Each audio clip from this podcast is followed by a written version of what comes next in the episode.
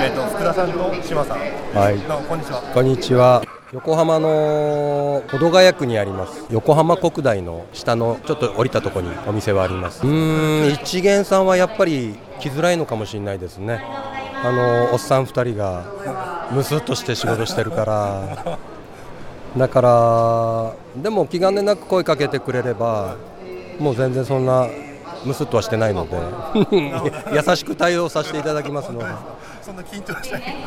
突然外人とか入ってくるぐらいだから大丈夫ですなんかすごいバイクがいっぱいあったっつって。流暢な日本語で。ぜひお店を見せてください。お行儀のいい子ですよね。そこに、あバイク屋さんですか？うん、違う。あバイク屋さん外人さん。外人さん。トムっていうんだけどね。北大生なんで。あここにいるんですか。そう。今日ね通訳やってくれてる。あそうなんですペラペラ。とても助かってます。なるほど。よかった。カスタムサイクルズっていうふうに名前はついてるんですけどあの修理が多いですね。日頃のメンテナンスから車検整備あとはオーバーホールですかね。ちょっと古くなってやっぱり調子悪くなってきたやつとかのオーバーホールの修理もよくあります。やっぱりうん治るまで一生懸命直したいんですよね。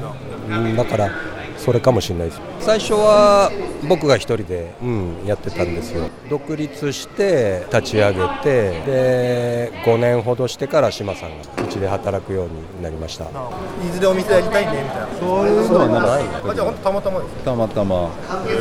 辞める辞めそうになった時にちょっと相談に行ってもしそうなったらバイトさせてねって言ったのが現実になったみたいな。じゃあ今も今バイト？バイトではないけどそう一緒に働くようになったのはそれがきっかけだった。ンチョッパーズさんは、えー最初はね藤金のオフロードのなんだっけヒルクライムだ。ヒルクライムの時僕が話しかけてで連絡先とか交換してで僕それでスポーツスターでこう6インチオーバーぐらいのチョッパーを作ったの。自分で。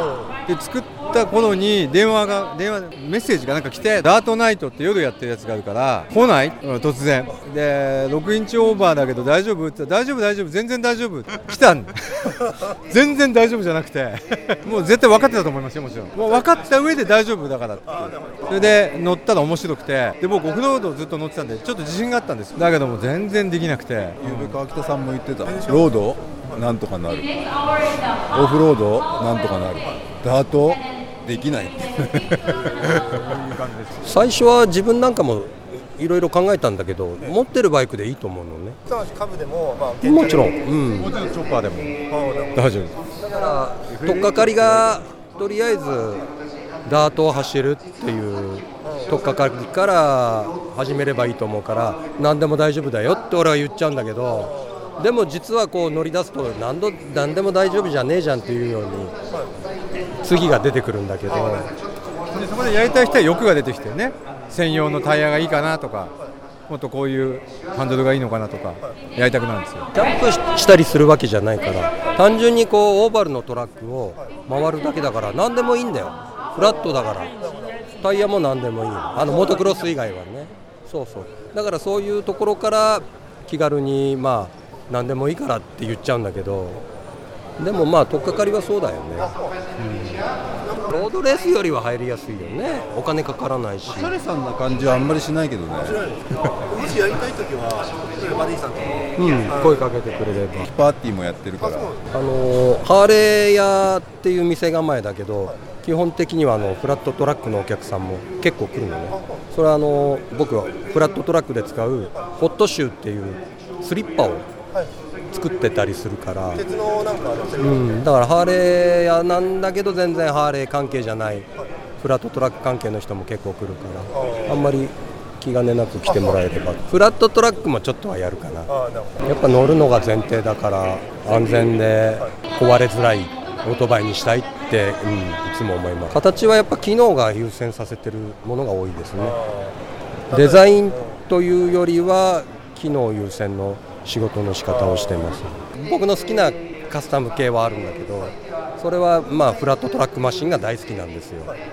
そういうカスタムマシンというかフラットトラックマシンを作るときは結構細かく位置関係をタンクだフェンダーだシートだ車高だってすごく何度も何度もシミュレーションしてつけちゃ外してつけちゃ外してって繰り返して作るようにしてます。っていうか作るね。お二人で決めるんですか？うんそれは俺だけなんだよあそうです志村さんは？俺はハーレーしかやってない。この前なんかあのフランスで招待された時の、ホイールウェーブス。まあ、世界第3位。世界3位になった。っていうああ3位というかまあうん。おめでとうございます。ありがとうございます。なんかその時のバイクってなんか自分で参加したいって言って、あの参加したんですよあれはあのーこのオートバイでこれをフランスで乗ってみないかいっていうインスタでオファーというか俺はもう最初日本語で返してたのね。分かんないから。あうん、分かんないとか入れてたのね。そしたらどうもよくよく見たらこっちでこれ乗らないかみたいなオファーだったのね。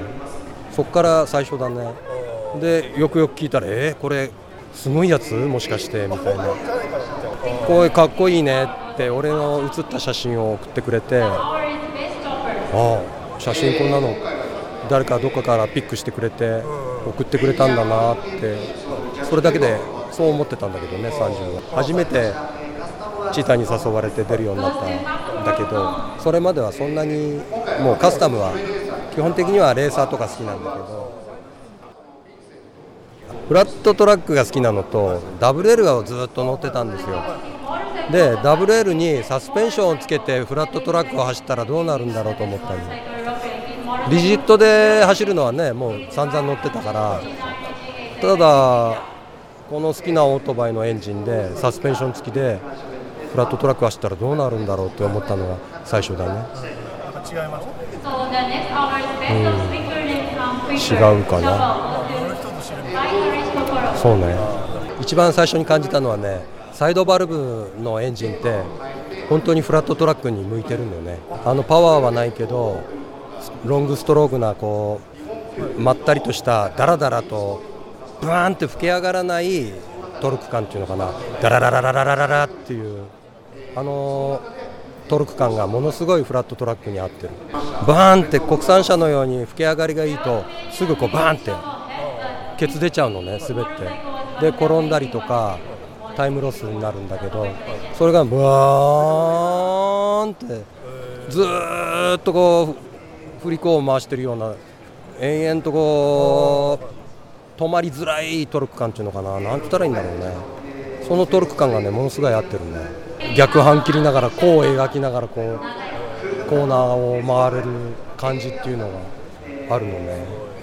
だから昔のほら WR とかね30年代40年代サイドバルブのマシンしかなかったんだと思うけど、うん、あれがフラットトラックで勝ってたっていうのはそういうことだったんだって思いながら実際にはサイドバルブは遅いんだけどね、うん、WL なんか特に遅い。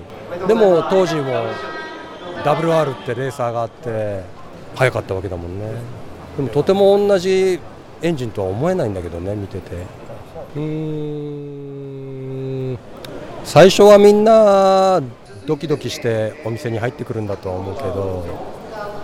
うーん難しいね。でもそうだと思うけど、合う合わないがあるじゃない？友達とかもそうだけど。それでいいお店を自分で探せればそれでいいんじゃない、お客さんとは極力話を聞くようにしてますよ。やっぱり例えばちょっとしたカスタムでもどういうことを言ってるのか乗ったりいっぱい話してどうしたいのかはいつも聞き聞き取るようにはしてるけどじゃないと二度手間になるからやり直しみたいうんやり直しも嫌じゃない？したらある程度まあ任してくれる人だったらあんまりいらないとは思うんだけど知らない人はやっぱりいっぱい話しかけてくれた方がいいですね。